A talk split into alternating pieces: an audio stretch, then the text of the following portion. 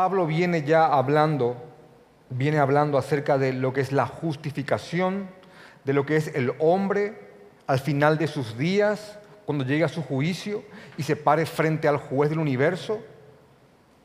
La pregunta es, ¿cómo, en qué situación, cómo ese hombre va a presentarse ante el juez justo, con sus méritos, diciéndole a Dios, yo creo que merezco estar en tu reino, entrar entre los tuyos, yo merezco que me aceptes por lo que he hecho. Yo sé que he hecho cosas malas, pero también creo que he hecho cosas buenas y creo que he compensado o inclusive he hecho más cosas buenas que cosas malas. ¿Podrá algún hombre alguna vez decir eso para ingresar, para entrar, para hacerse merecedor de estar en la gloria de Dios? Bueno, la respuesta hasta ahora sabemos que es no. Venimos estudiando eso. No. ¿Cómo alguien ha de presentarse ante el Señor, ante el juez justo, única y exclusivamente a través de los méritos de Cristo? De Cristo como nuestro representante. Eso es lo que viene Pablo hablando. Así que... Um, después de hablar de que éramos enemigos de Dios y ahora somos amigos, de que nos hemos reconciliado con Él por medio de la muerte de su Hijo, que Dios Padre castigó a Jesucristo como si fuera que Él hizo cada cosa que nosotros hicimos, bueno, ahora Pablo va a saltar a la siguiente idea, prácticamente eh, al origen del mal en el mundo. Y escuchen bien esta frase, del origen del mal en el mundo. Hay una fuerte conexión eh, entre Romanos capítulo 5, versículo 12, y Génesis capítulo 3, que narra la caída. Hermanos, Génesis capítulo 3, por ahí, si alguno no lo tiene en cuenta, es probablemente uno de los versos más determinantes de, de toda la Biblia, porque hasta Génesis 3, hasta Génesis 2, se ve la obra del Señor, que todo era bueno en gran manera, y a partir de Génesis 3 se registra la caída del hombre y la intromisión del mal en el mundo. A partir de Génesis 3 todo tiene que ver con eso, con Dios salvándonos de ese hecho, de la, desobediencia que nosotros ejercimos en Adán. Así que, hermanos, eh, los dos grandes segmentos que va a tener esta prédica son Adán y Cristo. Una comparación entre la obra de Adán y la obra de Cristo. La trascendencia entre la obra de Adán y la obra de Cristo. Hay un factor común entre los dos, y eso pueden inclusive anotarlo. Hay un factor común entre los dos, entre Adán y Cristo, y cuál es? Es que ambos hicieron, ambos realizaron actos que tuvieron terribles trascendencias para muchas personas, tanto Adán como Cristo. Eso tienen en común. Repito, hicieron actos, llevaron a cabo hechos que tuvieron trascendencia para muchísimas personas. Después de eso, uno está aquí y otro está en el lado opuesto, está allá. Un comentarista para mí escribe muy acertadamente en cuanto a estos versos. Hablando de Pablo escribiendo aquí, dice, su razonamiento expresado en estos versos son inspiración divina y zambullen al lector a profundidades donde hay misterios que nunca entenderemos a plenitud hasta el día que veamos a nuestro Señor cara a cara. Así que aquí lo que vamos a estudiar ahora, hay cosas que se pueden entender, pero hay cosas que no vamos a entender en plenitud hasta que estemos hasta que estemos en la presencia de nuestro Señor Jesucristo. Romanos capítulo 5 comienza de la siguiente manera. Por tanto, como el pecado entró en el mundo por un hombre y por el pecado la muerte, y estoy haciendo pausas para que de esto se dijera, dice, así la muerte pasó a todos los hombres por cuanto todos pecaron. Y aquí yo quiero prácticamente ponerle la idea central de este versículo inicial que da pie a lo que sigue a continuación. Y las tres verdades acá que retumban son las siguientes. Que el pecado entró en el mundo por medio de quién? Por medio de un solo hombre. Después dice que la muerte entró en el mundo por el pecado. Y la muerte luego se propagó a todos los hombres porque todos pecaron. las tres ideas del versículo 12, que después el 13, 14 y en, adelante lo que hacen es especificar lo que estamos leyendo ahora. Repito, tres verdades. El pecado, el pecado, entró al hombre por, perdón, el pecado entró al mundo por un hombre, la muerte entró al mundo por el pecado y la muerte se propagó a todos. ¿Por qué? Porque todos pecaron. Esas son las, ideas iniciales que va a hacer Pablo ahora. Pablo quiere confirmar a los cristianos de Roma eh, su identidad en Cristo, pero también quiere recordarles enormemente de dónde ellos han venido.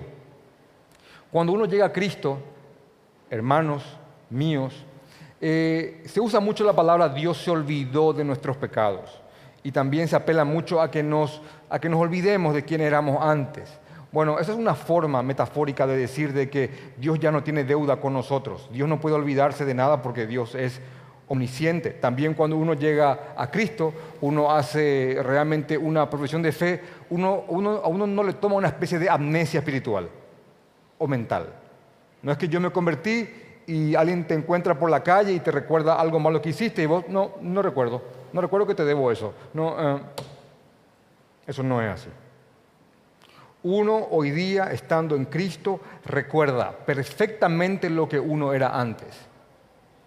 La diferencia es que no lo recordamos con placer y tampoco al recordar las cosas que éramos antes, no sentimos que tenemos deuda para con Dios por eso. Amén. No tenemos deuda. El Señor pagó por nosotros. No hay deuda por lo que éramos antes. Pero aún así es importante que un creyente recuerde siempre de dónde vino para entender el enorme valor del lugar en donde está ahora. Pablo hace mucho eso en sus cartas. Ustedes antes que eran aborrecibles, esto, que lo otro, cosas malas, bla, bla, bla, pero ahora por la regeneración del Espíritu Santo son esto. Es una forma santa de recordar el pasado para que el presente se vuelva aún más valioso. No esa forma en que el diablo te recuerda tu pasado con, con, con intenciones de llevarte al morbo. No porque hay una forma también pecaminosa de recordar quién éramos antes. Pero hay una forma santa de hacerlo. Y repito, y tolérenme la reiteración, para que valoremos quiénes somos ahora en el Señor Jesucristo. Así que lo que Pablo va a hacer ahora, además de contrastar a Adán y Cristo, es mostrarles y recalcarles a los romanos, a estos cristianos que estaban viviendo su fe en medio de, tanta, de tanta perturbación y persecución y pruebas, quiénes eran ¿Cuál era su naturaleza? ¿Y quiénes son ahora en Cristo Jesús? Así que desde la, desde la, perdón, desde la reconciliación que viene trayendo desde la idea anterior, ahora va a hacer esto con esta conexión usando la palabra por tanto. Versículo 12, por tanto, como el pecado entró en el mundo por un hombre. ¿Cómo entró el pecado en el mundo? Por un hombre. ¿Por qué estamos así, aquí y ahora, de esta forma, pudriéndonos cada vez más como mundo? Porque el pecado entró por un hombre. ¿Cómo se llamó ese hombre? Adán. Y hace exactamente una, referencia a Génesis capítulo 3. Eh, que es una historia bastante conocida para creyentes y no creyentes, para aquellos que lo toman esto como simple mitología o para aquellos que lo tomamos como hechos históricos reales y exactos. Existió un hombre llamado Adán que fue puesto en un jardín, en un, en un paraíso por Dios, y el hombre desobedeció una ley explícita. El pecado no fue exactamente comer una fruta, el pecado fue desobedecer a Dios. De hecho que alguien me, dijo, una manzana, pastor, no, realmente no aparece la palabra manzana, solamente aparece la palabra fruto. Así que a partir de, este, de esta verdad bíblica, que Adán pecó y por medio de un hombre entró el pecado al mundo, algunos pueden lógicamente levantarse con muchísimos argumentos en contra. Por ejemplo, ¿por qué yo tengo que pagar la culpa de otro? ¿por qué yo, que ni siquiera estuve en el Edén con Adán, yo ni siquiera había nacido?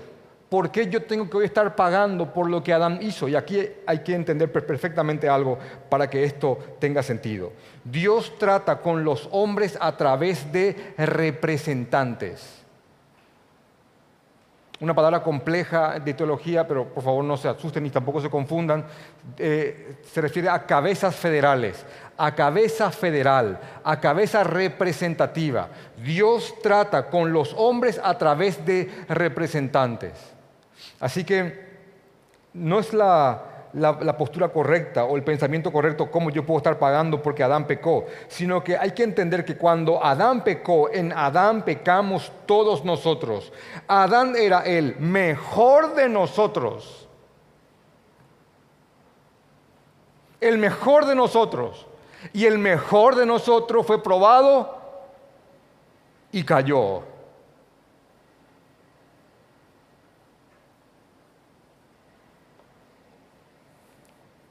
Así que alguien muy valentonado podría decir, yo hubiese soportado esa tentación. Bueno,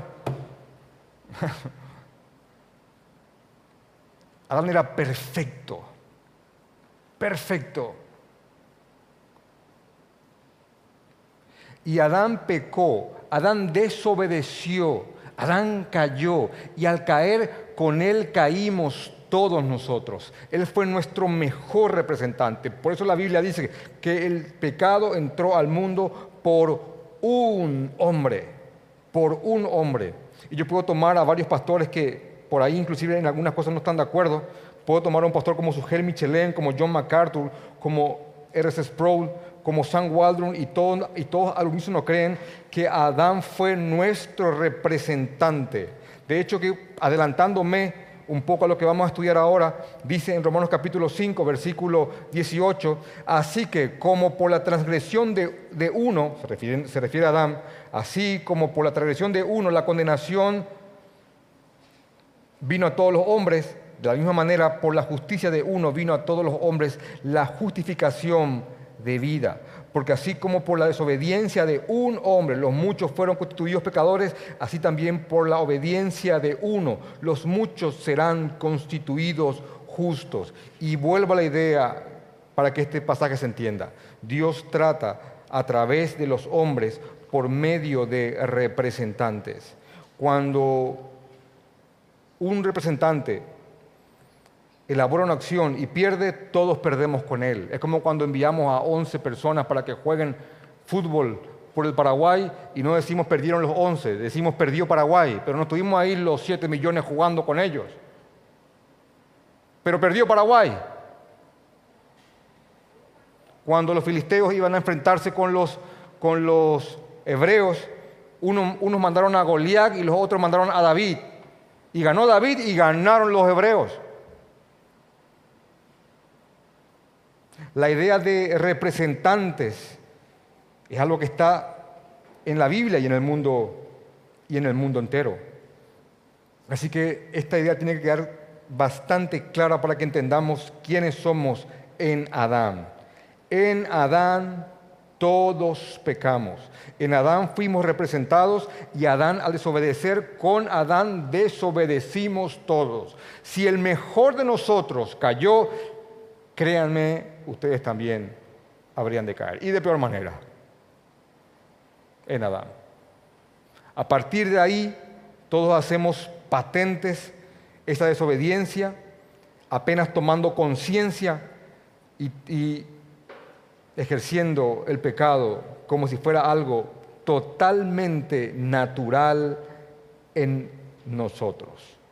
Así que por medio de un representante, por medio de un hombre. Por medio de un Adán entró el pecado al mundo y todos pecaron con él. Y por medio del el pecado entró la desgracia de la muerte. Segunda verdad inicial de Adán y el reino de la muerte. Por medio de ese pecado, de la maldad, entró al mundo la muerte. Y aquí quiero santificar un concepto Hermanos, la muerte es una consecuencia del pecado. Por lo tanto, la muerte para los cristianos tiene que ser tenida como, tiene que ser vista como algo antinatural. ¿Entienden eso? Yo sé que el mundo dice, la muerte es algo natural. La muerte no es algo natural.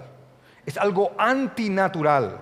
Cuando Dios creó al hombre, cuando Dios creó al mejor de nosotros, Dios no lo creó mortal, entiéndase por mortal, sujeto a muerte. Dios creó a Adán en un estado eterno. Cuando él peca y desobedece, algo en él muta, algo en él cambia y él muere. ¿Muere en qué sentido? Y ya les voy a explicar mejor eso.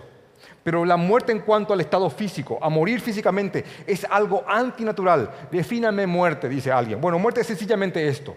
Es la separación del alma del cuerpo. La separación del alma del cuerpo, que tiene como consecuencia que el cuerpo se descomponga, entre en putrefacción y el alma quede desnuda. Esa es la definición bíblica de muerte. Eso, eso es morir. Y no fuiste creado de esa forma. Así que la muerte no puede ser tenida por nosotros como algo natural. Es una consecuencia del pecado. Repito, es algo antinatural. Yo no fui creado para morir, tiene que decir el cristiano. Es una consecuencia de mi pecado.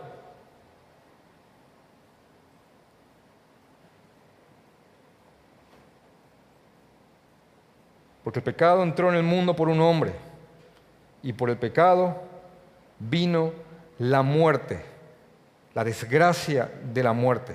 Y la muerte es la señal que esa raza caída de Adán no arrepentida va a perecer al final y va a ser condenada.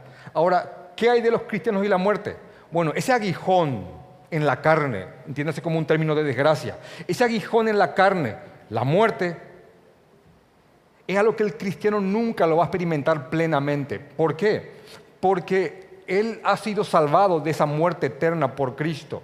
El cristiano muere en Cristo, no muere en Adán. Eh, ¿Entienden eso? Voy, voy a la inversa. Hay gente que muere en Adán. El cristiano muere, duerme en Cristo, esperando volver a habitar su cuerpo.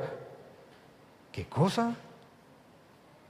Sí, para que el diseño original sea restaurado. Y Primera de Corintios capítulo 15 es una defensa plena, anótenlo porque es muy largo, es una defensa plena de la resurrección de los cristianos en Cristo, en gloria.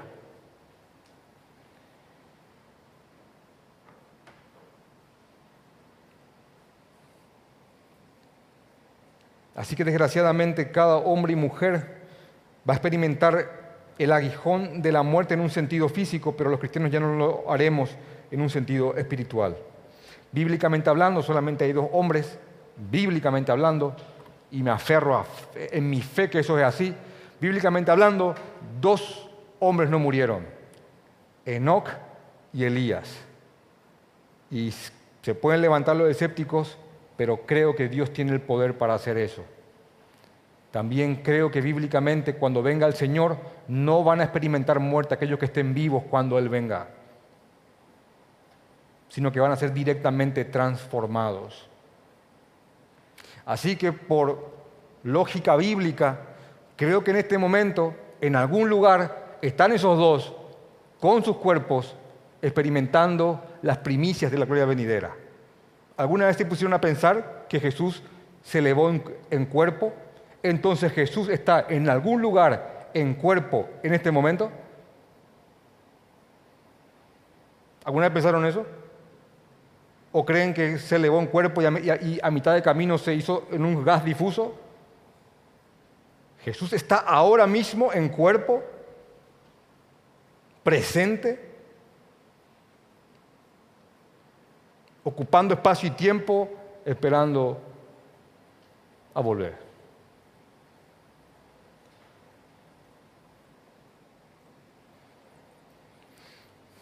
Así que tal vez a los que nos toque experimentar esto o experimentar la venida de Cristo, quién sabe quiénes serán, pero algunos serán. Bueno, Entre tanto, sabemos que los cristianos no estamos sujetos a degustar plenamente el agrio sabor de la muerte total. Cuando hablamos de, la muerte, cuando hablamos de que Adán pecó, que un hombre pecó y, por medio de ese hombre vino el mal al mundo y que todos pecamos en Adán y por medio de ese mal vino la muerte, cuando hablamos de la muerte alguien puede decir, sí, pero cuando Adán pecó en Génesis 3, él no murió inmediatamente, ¿es verdad? Él no es que comió el fruto y cayó muerto, como habiéndole dado un mordisco a algo con arsénico, no ocurrió eso, pero algo ocurrió en él, algo ocurrió en su interior, su naturaleza mutó, cambió completamente. Es la naturaleza que él posteriormente le heredó a todos los que nacieron de él.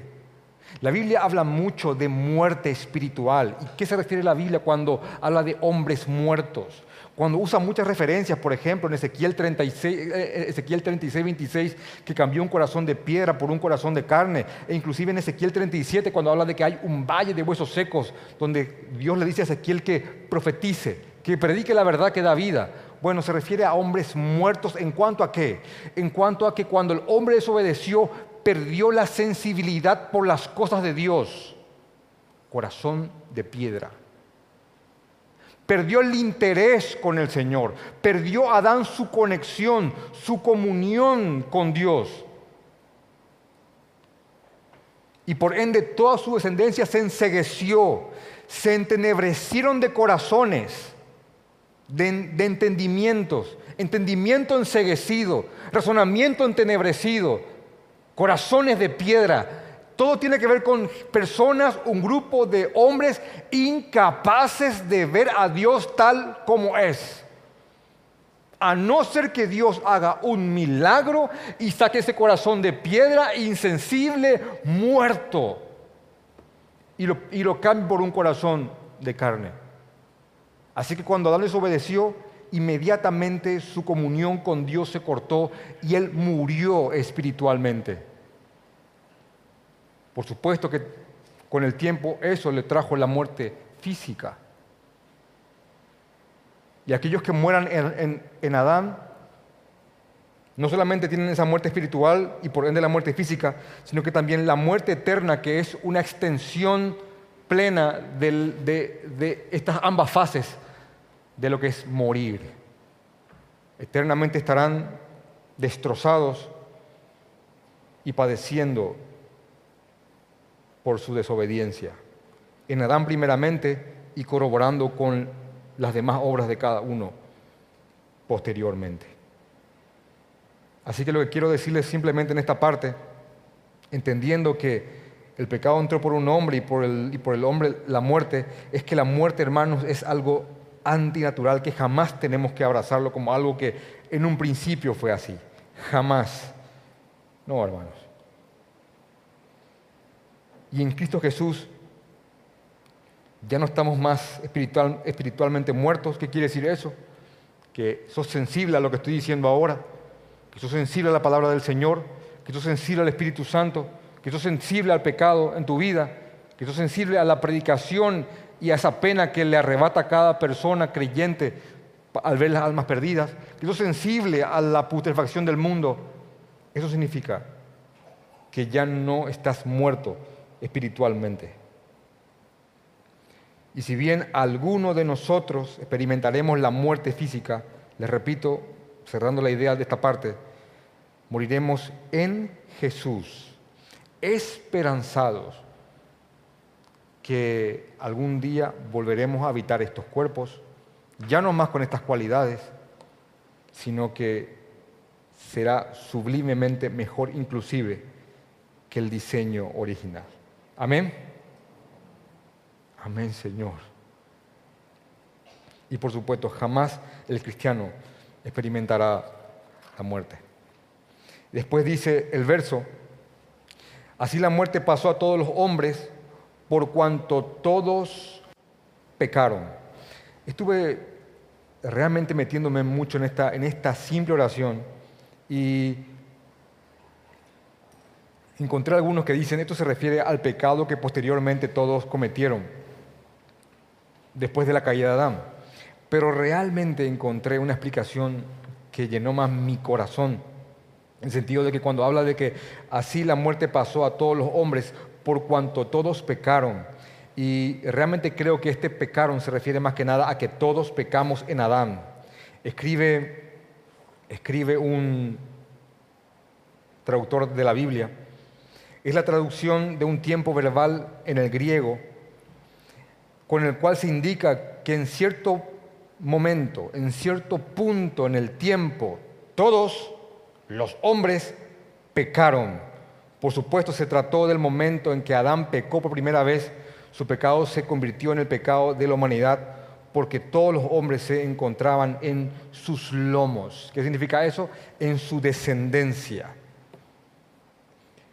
Así que realmente creo que, este texto es bastante claro en cuanto a eso, en cuanto a Adán como representante nuestro. Estos son, bastante, eh, estos son versos bastante importantes. ¿Para qué? Para que un cristiano se forje su cosmovisión en cuanto al mundo. ¿Qué significa cosmovisión? Tu manera de ver el todo. Tu manera de ver el universo, el todo, el mundo y su condición. Y de por qué somos esclavos del pecado debido a la descendencia que tenemos en Adán. Después de eso, los siguientes versos, 13 y 14, miren por favor, em, es un poco complejo, pero quiero, quiero que en verdad ustedes puedan masticar eso y entenderlo. Dice en el versículo 13, pues antes de la ley había pecado en el mundo, pero donde no hay ley no se culpa de pecado. No obstante, reinó la muerte desde Adán hasta Moisés, aún en los que no pecaron a la manera, escuchen esto, que no pecaron a la manera de la transgresión de quién? De Adán, el cual es figura del que había de venir. No se preocupen, se siente igual cuando se lee la primera vez, inclusive hasta la quinta vez, así nomás, porque uno dice, ¿qué significa esto? Cuando hablamos de transgredir a la manera de Adán significa básicamente esto. Adán transgredió un mandato específico. Dios puso a Adán junto con Eva y le dijo que de todos los, todos los árboles del huerto podían comer, menos de uno, del árbol del bien y el mal. Cuando Adán transgrede ese mandamiento, lo hace directamente, entiéndase o lo hace directamente ante una ley específica. A partir de Adán hasta Moisés, ¿por qué Moisés es importante? Porque con Moisés viene la ley de Dios. A partir de Adán hasta Moisés, nadie volvió a transgredir la ley a la manera de Adán. ¿Se entiende eso? Un mandamiento específico de Dios. Por supuesto, en Romanos capítulo 2, versículo 14 y 15, habla de que aunque los hombres de Adán a Moisés no tenían la Biblia y los mandamientos de Dios, aún así hay una ley que fue escrita en sus corazones. Cada hombre, aún sin esto, sabe lo que está bien y lo que está mal. Porque hay leyes en su interior que cuando él transgrede, aún así se hace culpable ante Dios. Así que no hay inocencia por no tener esto. Así que lo que Pablo quiere demostrarle a los romanos es, ya nadie más volvió a transgredir después de Adán como en la ley hasta los tiempos de Moisés en que vino la palabra y la ley del Señor. Ya nadie más. Pero lo que está diciendo acá Pablo es que esa transgresión de Adán lo que vino a hacer es condenar a cada uno a esa naturaleza pecaminosa, a eso que se conoce inclusive como pecado original. El pecado original no, es el primer pecado, es la tendencia pecaminosa, es la, es la naturaleza perversa que viene por cada hombre a causa de ese primer pecado, del pecado de Adán. Por favor, les pido que se concentren en esto porque es bastante importante para entender los argumentos inclusive de las prédicas posteriores cuando entendamos el Evangelio. Es imposible entender esto a profundidad perdón, el Evangelio de profundidad si no se entiende esto. Adán como representante nuestro. Así que cuando vino Moisés con la ley, el motivo de, la ley era más que nada mostrar nuestra condición como pecadores para que anhelemos más que nunca a Dios que nos debe, que nos propicie un Salvador. Es básicamente esa idea la que encontramos en estos pasajes. Después de hacer esta comparación, y después de iniciar esta comparación con Adán, Pablo va a pasar a, a el don, que es Jesucristo. Recuérdense, estamos hablando de Adán y el reino de la muerte, y Jesucristo y el reino de la vida. Así que en el versículo 15 dice Pablo, pero el don, ¿a qué se refiere con el don? La obra de salvación del Señor por medio de Jesucristo. Pero el don, la obra de Cristo, pero el don no fue como la transgresión, como el quebrantamiento de, de la ley de Adán. El don no fue como la transgresión, porque si por la transgresión de aquel uno murieron los muchos, abundaron mucho más para los muchos la gracia y el don de Dios por la gracia de un hombre, Jesucristo. Así que, ¿qué es lo que va a hacer acá eh, Pablo? Va a empezar a hacer una comparación entre Adán y Cristo. Y aquí va a hablar del poder de la obra de Cristo. Si bien la obra de Adán condenó a muchos, la obra de Cristo va a salvar a muchos y va a ser mucho más abundante, mucho más rica en poder de lo que tuvo la obra de Adán en cuanto a su poder para con el mal.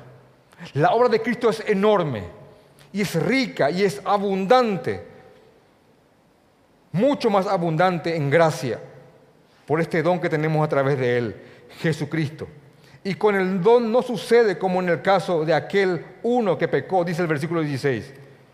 Porque ciertamente el juicio vino a causa de un solo pecado para condenación. ¿Por causa de qué vino el juicio de Dios sobre el mundo? ¿Por muchos pecados? No. Por causa de un solo pecado, del pecado de Adán, de desobedecer en representación de todos nosotros.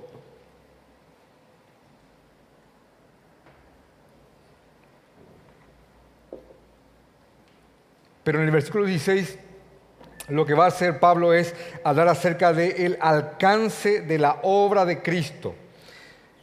En resumen, la condenación vino a causa de un pecado, cierto, pero el don no vino a causa de un solo pecado, sino a causa de muchas transgresiones.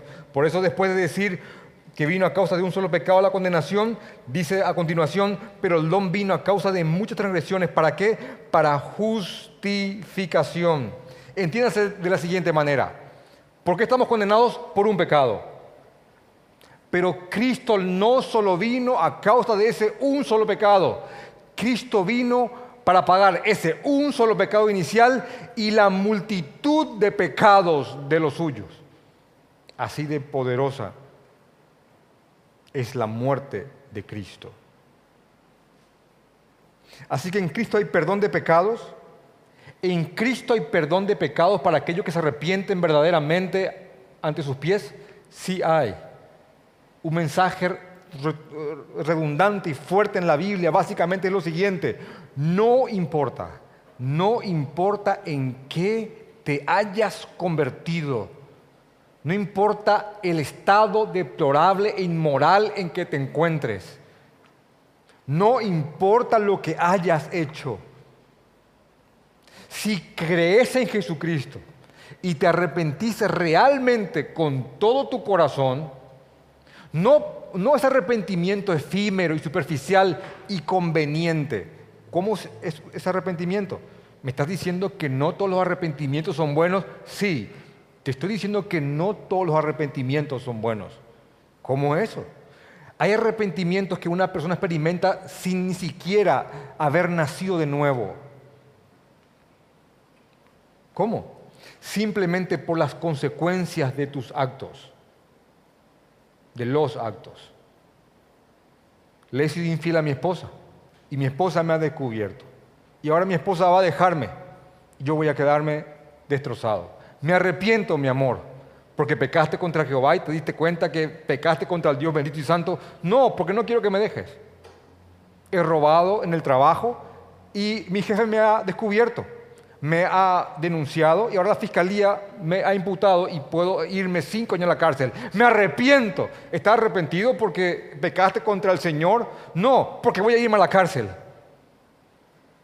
Me he hecho un análisis y he dado VIH positivo. ¿Estás arrepentido porque pecaste contra el Señor y te diste cuenta que, como el Salmo 51, solo contra ti, Jehová, contra ti he pecado? ¿Te diste cuenta de lo que es el pecado ante un Dios santo? No, estoy arrepentido porque estoy enfermo. ¿Entienden el punto?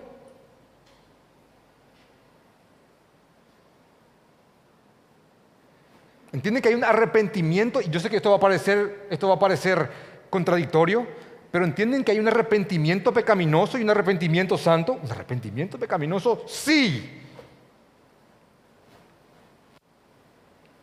Pero aquellos que en verdad se arrepienten de corazón sincero, entendiendo que han pecado contra Dios, que pecaste contra el Señor, primeramente contra el Señor, y se arrepienten en verdad de eso, Cristo lleva esa multitud de transgresiones y paga por ellas. Y no solamente pagó por ese pecado de Adán, pagó por la multitud de nuestros pecados. Esa debe ser tu esperanza.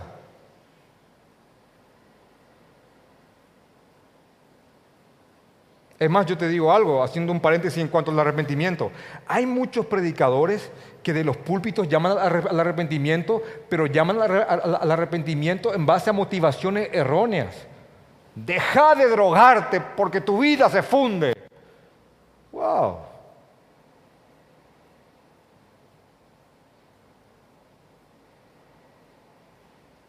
No tenés que dejar de drogarte porque tu vida se funde. Tenés que dejar de hacer cualquier pecado porque es una ofensa contra el Dios Santo, contra el dueño nuestro. contra aquel que es amor, vida y santidad, perfección en su expresión más plena, porque Él es digno de vivir una vida en santidad. Y cada creyente, habiendo nacido en Adán, trayendo esa naturaleza pecaminosa, muerta ante las cosas de Dios, cuando Dios saca ese corazón de piedra y introduce ese corazón de carne, entiéndase, sensible a su palabra, sensible a su llamado, irresistible, y gloria a Dios por eso, deposita toda esa culpa en Jesucristo y tiene fe que Jesús pagó por eso. Y así el don es mucho más grande que la transgresión. Me gusta mucho cómo lo ponen algunos. En el día del juicio solamente habrán dos hombres, Adán y Cristo, los que fueron representados por Adán y los que están siendo representados por, por Cristo. ¿Entienden eso?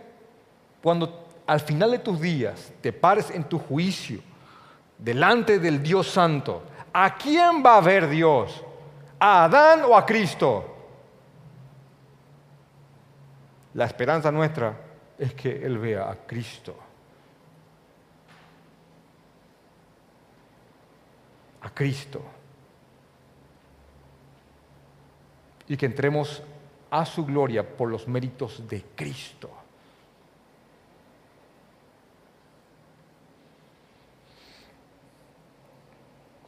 Así que, pues si por la transgresión de uno, entiéndase por Adán, solo reinó la muerte, mucho más. Y miren, fíjense qué no dice, no dice esto, mucho más reinará la vida, no, dice reinarán. ¿Reinarán quiénes? Lo que creemos en Jesucristo. Mucho más reinarán en vida por uno solo ¿Quién? Jesucristo.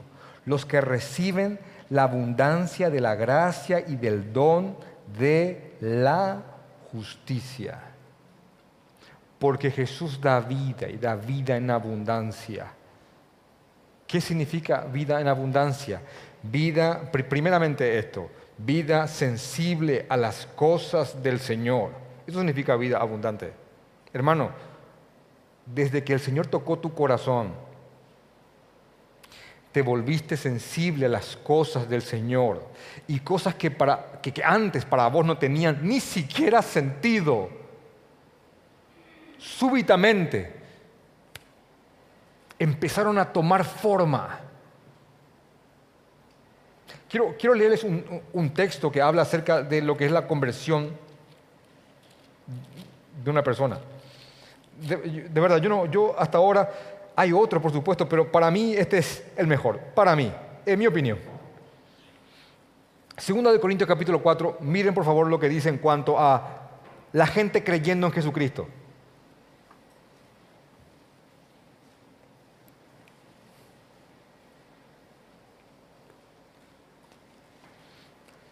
Segunda de Corintios capítulo 4, versículo, vamos a leer del 3 al 6. Pero si nuestro evangelio, entiendas el mensaje de salvación, pero si nuestro evangelio está aún encubierto, entre los que se pierden están cubiertos. Si hay gente que no puede ver el evangelio, es por supuesto, es gente que está perdida. Repito, si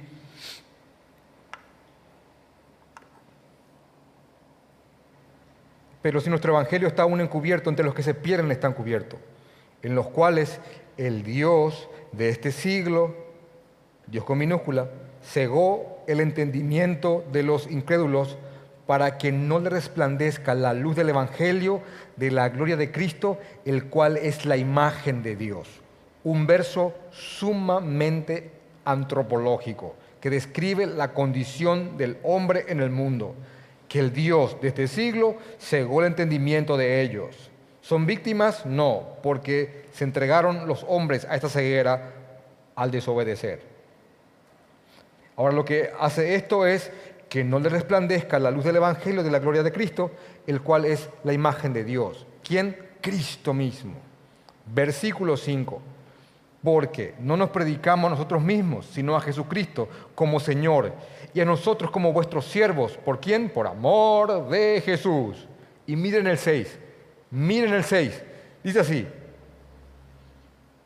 porque Dios, que mandó que de las tinieblas resplandeciese la luz, Génesis capítulo 1, versículo 3, hágase la luz y la luz se hizo. De la nada, la luz un milagro creativo.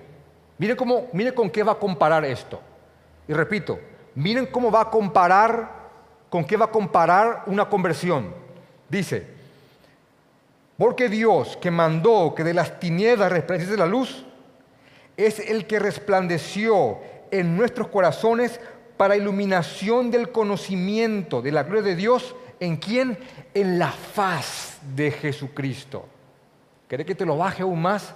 Así como Dios dijo, hágase la luz y la luz se hizo, Dios tomó tu corazón de piedra y dijo, entienda pues quién es mi hijo, vos. Y viste a Jesucristo.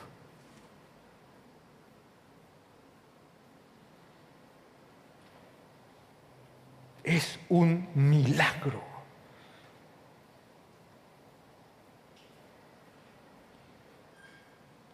Porque no importa qué tanto te pongas frente a una tumba y, diga, y digas, ven, nadie va a salir menos, que, a menos que Dios resucite a ese muerto.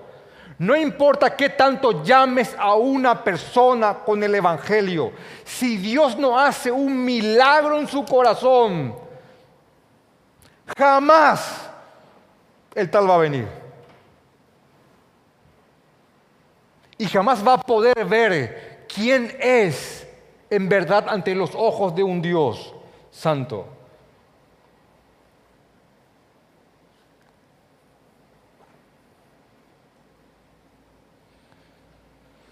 Así que los que están en Cristo y pueden ver estas cosas, quienes eran y quienes son ahora, Y al entender cada vez más quiénes eran, porque vamos entendiendo cada vez más quiénes éramos, a medida que entendemos más quiénes somos, entendemos que reinamos ya desde ahora juntamente con Cristo en este mundo. Y el 18 y 19 básicamente redundan en las ideas iniciales. Así como por la transgresión de uno vino la condenación a todos los hombres, de la misma manera, por la justicia de uno vino a todos los hombres la justificación de vida. Porque así como por la desobediencia de uno los muchos fueron constituidos pecadores, así también por la obediencia de uno los muchos serán constituidos justos. El Señor puso mi culpa en Jesús y castigó a Jesús como si fuera que Él hizo todo lo que yo, lo que nosotros hicimos, y me atribuyó a mí la justicia de Cristo como si fuera que yo viví la vida perfecta de Jesús. Castigó a Jesús en mi lugar y va a nosotros a recompensarnos como si fuéramos que vivimos la vida de Cristo. Es el Evangelio, hermanos. Esa es la esperanza que tenemos. Pablo después va a cerrar esta idea final hablando acerca de la naturaleza del hombre, de esta naturaleza adámica. Dice, pero la ley se introdujo, versículo 20, pero la ley se introdujo para que el pecado abundase, mas cuando el pecado abundó, sobreabundó la gracia. Porque así como el pecado reinó para muerte, así también la gracia reine por la justicia. ¿Para qué? Para vida eterna mediante Jesucristo, Señor nuestro. ¿Qué significa esto? Pero la ley se introdujo para que el pecado abundase. La ley se introdujo para que el pecado abundase. Lo primero que está diciendo acá es hablando de tu naturaleza. Eh, el pastor Sugel, eh, me gustó el, ejemplo que puso. Eh, ¿querés, que, que un pedazo de pasto se descomponga? poner el cartel, no pisar el césped.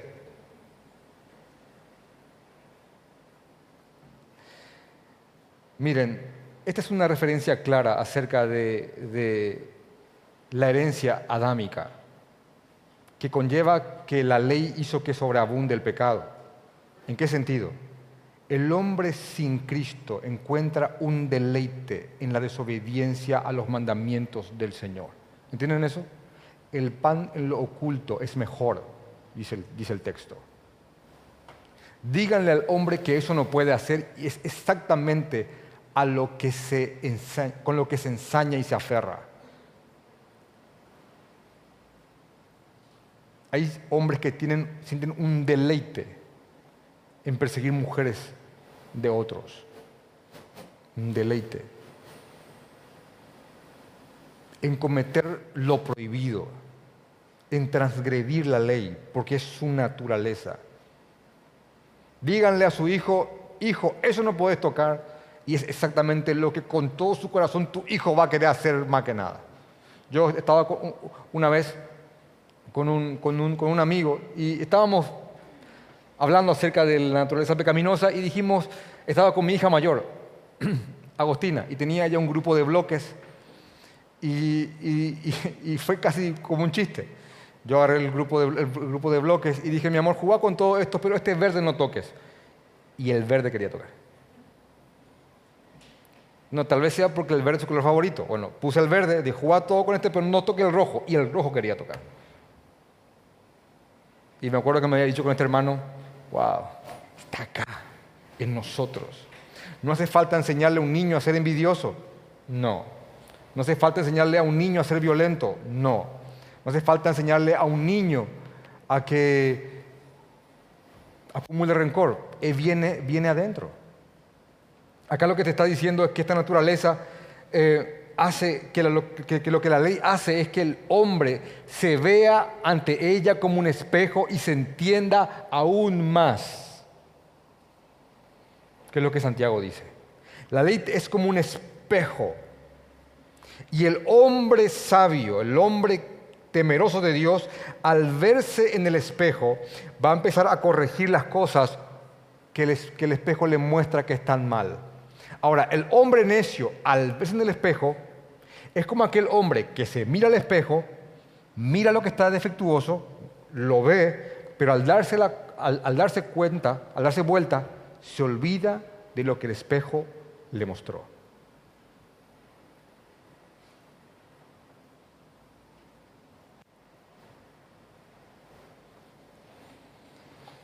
Así que si bien la ley vino a potenciar lo que somos por naturaleza, también el Señor sobreabundó en gracia para rescatarnos de esta naturaleza y volvernos sensibles a su llamado y sensibles a su palabra con un milagro creativo que así como de la luz, así como hizo la luz de las tinieblas, así también nos mostró quién es Cristo, la imagen suya y nos hizo copartícipes de su reino para disfrutar mucho más abundantemente lo por venir en cuanto inclusive a lo que era en el diseño original. Y esta es la esperanza de cada cristiano, Adán y Cristo. El don o la transgresión, ese un pecado que nos condujo a todos a la desobediencia, o la obra de Cristo que es mucho más potente creemos nosotros en el trato de Dios por medio de representantes. Porque yo creo, nosotros creemos que Jesús nos representó en la cruz y murió por todos nosotros. Y alguien podría decir también em, con incredulidad, pero ¿cómo es posible? ¿Cómo es posible que por la obra de un solo hombre, entiéndase por Cristo, por la muerte, el castigo, el flagelo, de un solo hombre, tantos sean benditos. Es, simplemente por el hecho de, de la representación, sí, pero también por algo más. ¿Por qué? Porque el valor de ese un solo hombre, de Cristo, el valor de Cristo, el precio de esa vida es inmensamente mayor incalculablemente mayor de la transgresión cometida por el primer Adán. Y no hay cosa que se compare al valor de la vida de Cristo.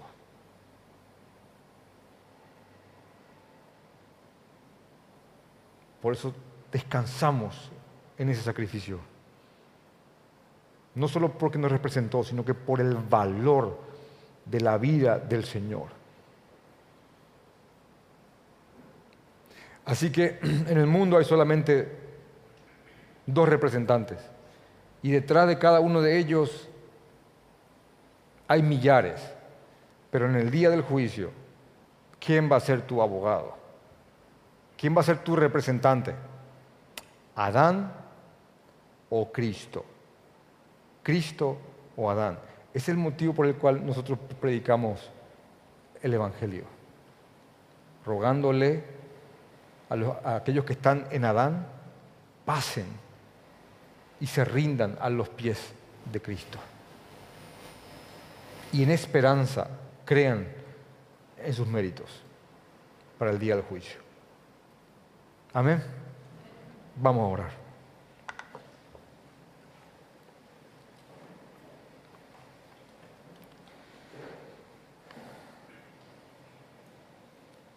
Señor Jesús, creemos en tu obra.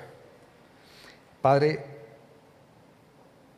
te oramos conforme a estos versos y creemos, Señor, que tu obra es mucho más poderosa y mucho más sobreabundante que nuestras obras pecaminosas en Adán. Creemos, Señor, que en tu presencia, que en tu obra hay plenitud de vida. Ya desde aquí, Señor, y mucho más cuando se concrete el tiempo en el cual pasemos a tu lado. Te creemos, Señor. Tenemos fe en tu, en tu labor, en tu obra, en tu, en tu gracia. Tenemos esperanza en lo, en lo que has hecho por nosotros. Creemos en tu representación ante el Padre Creemos en el valor inexplicable, incalculable de tu vida, Señor Jesucristo. Creemos, Señor, que el pecado entró por medio de un hombre y, ese, y por medio de ese, de ese pecado la muerte que cada uno lo experimentaremos. Pero también creemos que tu don, Señor, tu don, Señor, vino a rescatarnos de esa, de esa transgresión y de ese mal. Te amamos, Señor Jesucristo. Y nos hemos arrepentido de lo que éramos. Y nos seguimos arrepintiendo, Señor, de lo que seguimos cometiendo. No simplemente por las consecuencias de nuestros hechos, sino que porque comprendemos que nuestros pecados son, son, Señor, inadmisibles en tu santa presencia. Te amamos, Señor, te amamos, Jesús. Y creemos en la obra de tu Espíritu Santo para que los hombres comprendan estas cosas y se rindan ante tu cruz. Gracias, Señor. Amén.